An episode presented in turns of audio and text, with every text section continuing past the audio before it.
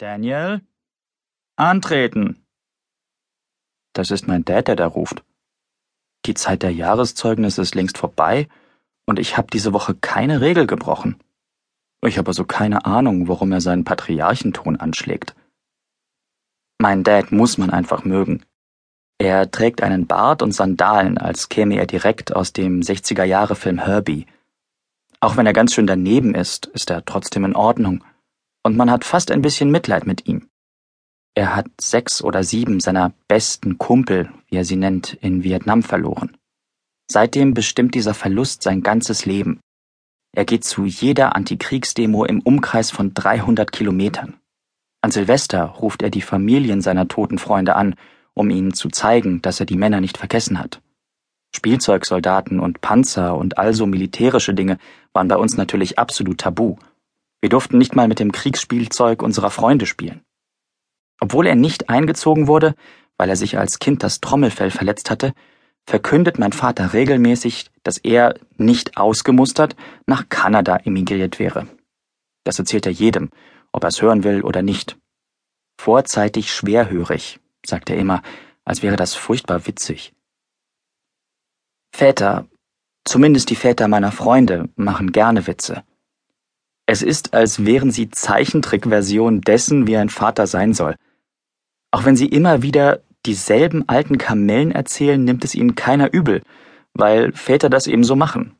Es soll sie sympathisch machen. Dieses Witzeding muss wie die unbefleckte Empfängnis ablaufen, sobald eine Frau einem Mann das erste Kind geschenkt hat. Es macht ihnen nichts aus, dass kein anderer ihre Witze lustig findet. Es macht ihnen auch nichts aus, dass ihre Frauen sagen, ach Schatz, nicht den schon wieder.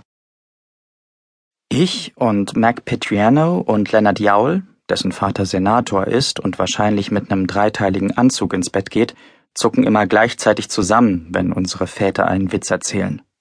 Obwohl die anderen normale Dads haben und meiner ein später Hippie ist, sind ihre Witze gleichermaßen lahm. Diese Militärsprache muss auch so ein Vaterding sein. Leonards Dad sagt ständig Sachen wie Gefechtsstation oder rührt euch. Zu Senator Jaul passt das wirklich gut, weil er ein dekorierter Vietnam-Veteran ist. Aber wenn mein Dad so redet, wundere ich mich jedes Mal, weil er doch eigentlich gegen den Krieg ist gegen jede Art von Krieg.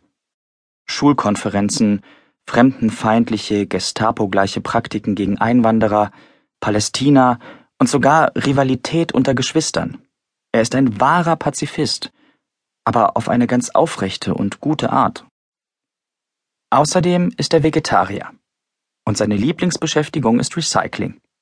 Wir benutzen keine Pappteller, auch wenn es schrecklich anstrengend ist, alles abzuwaschen, jetzt wo wir auf dem Hausboot leben.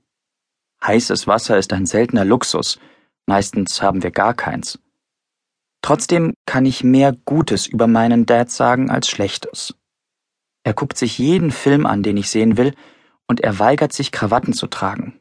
Ganz anders als Antolini, dieser gefühlsduselige Englischlehrer von Holden mit dem seidenen Bademantel und den aufdringlichen Händen. Auf Dads Sofa hätte Holden ohne Bedenken übernachten können. Wenn ihr die Wahrheit wissen wollt, bevor ich krank wurde, war mein Leben langweilig. Ganz und gar vollkommen langweilig. Ihr hättet bestimmt nicht weitergelesen. Schule und Sommer, Sommer und Schule, meistens heiß und dann noch heißer, hier in unserem Teil von Virginia. Wenn Holden mit dem Taxi durch New York fährt, klingt das aufregender als mein Leben. Selbst der Spielplan der Fußballmannschaft meines kleinen Bruders ist aufregender. Also, ich für meinen Teil bin ja nicht so für Kontaktsportarten, aber Nick ist definitiv der Star seiner Mannschaft. Mit 13 schon ein brillanter Ausputzer, aber zu nett, um damit anzugeben. Zigtausend Mal in jedem Spiel lässt er die gegnerische Mannschaft auflaufen. Jeder kann sehen, wie sehr sich das Team auf ihn verlässt und wie er alles dafür tut, unentbehrlich zu sein. Mein älterer Bruder studiert im ersten Jahr an der Universität von Virginia und hat mehr Freundinnen als jeder, den ich kenne. Er ist ein wahrer Joe McCollege, der coolste Typ auf dem Campus, viel zu cool, um sich noch mit mir abzugeben.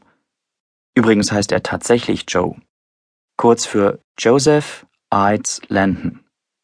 Meine Eltern haben ihn ebenfalls mit so einem komischen Namen geschlagen, nur dass Eids, also die Iden aus dem römischen Kalender, nicht halb so schlimm ist wie Solstice. Außerdem können die Leute sich Eids viel eher als richtigen Namen vorstellen. Deshalb ist es ihm nie so peinlich wie mir. Er braucht sich nicht die Story ausdenken, dass Solstice ein Überbleibsel unserer Vorfahren aus der alten Welt sei. Wieder so ein Gratistipp von Cassie Jones, die sich bestimmt nicht mal mehr an mich oder mein Gestammel über das Erntetanzfest erinnert, zu dem ich leider nie sowas wie eine Einladung hingekriegt habe. Und um diese Namenssache abzuschließen, für den Fall, dass euch Namen auch so wichtig sind wie anscheinend meiner Mom, Nick für Nicholas bedeutet der Siegreiche. Das ist auch Moms grundsätzliche Lebensphilosophie. Ich weiß nicht, warum sie das dritte Mal beim zweiten Vornamen gekniffen und sich für unseren einzigen Vorfahren aus Virginia entschieden hat, Marshall. Aber er passt zu Nick. Nicholas Marshall Lenton klingt wie ein Politikername, oder? Er ist definitiv derjenige, der die Welt verändern wird. Den Namen dafür hat er. Und die Energie. Als Dad mich ruft, lieg ich gerade in meiner Koje, direkt über der von Nick, in der vorderen Schlafkabine unseres Hausboots. Das Hausboot ist mega cool, etwas Alltägliches und Altmodisches zugleich. Meine Eltern haben es vor zwei Monaten bei einer Regierungsauktion gekauft. Es war eine reine Reflexaktion, etwa eine Woche, vielleicht auch weniger, nachdem die Ärzte ihnen gesagt hatten, dass ich krank bin. Joe hat das Boot Nirvana getauft. Weil meine Eltern so taten, als hätten sie den Witz kapiert, haben sie nicht protestiert. Wahrscheinlich haben sie es als Anspielung auf Buddha verstanden. Was auch immer, der Name ist geblieben. Es ist das erste große Ding, das sie je besessen haben. Autos, böse Umweltverpester aufgrund des unglückseligen Zustands der Welt aber leider nötig, zählen laut ihrer Aussage nicht. Ganz früher, VDK, vor den Kindern, als sie noch schwer verliebt waren, gingen sie vom College ab, um Hängematten zu flechten. Sie lebten in ihrer eigenen Kommune, wie Mom es nennt. Wenn sie ihren nostalgischen kriegen, erzählen sie Geschichten über die tollen Partys, die sie da gefeiert haben, und wie sie alle eins mit der Erde waren, bevor Joe kam. Bevor sie wieder damit aufhören mussten, um das College zu beenden und richtige Arbeit zu bekommen aber irgendwie war trotz dieser Arbeit nie genug Geld da, um ein Haus zu kaufen. Über diesen Teil erzählen sie nicht so viel. Ihre Version lautet Besitz ist ein Kotau, eine demütige Ehrerweisung vor dem Kapitalismus. Mieter zu sein bedeutet dann anscheinend, mit dem Universum verbunden zu sein. Macht es euch nicht auch verrückt, wenn Leute sich sowas ausdenken, nur um ihre Situation zu rechtfertigen?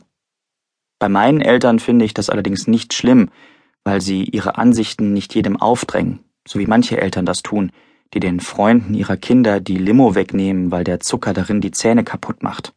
Das ist peinlich. Wie kommen Sie auf die Idee, dass eine Dose Limo weniger das Kind retten oder für immer die Wahl seiner Getränke verändern wird? Jedenfalls haben meine Eltern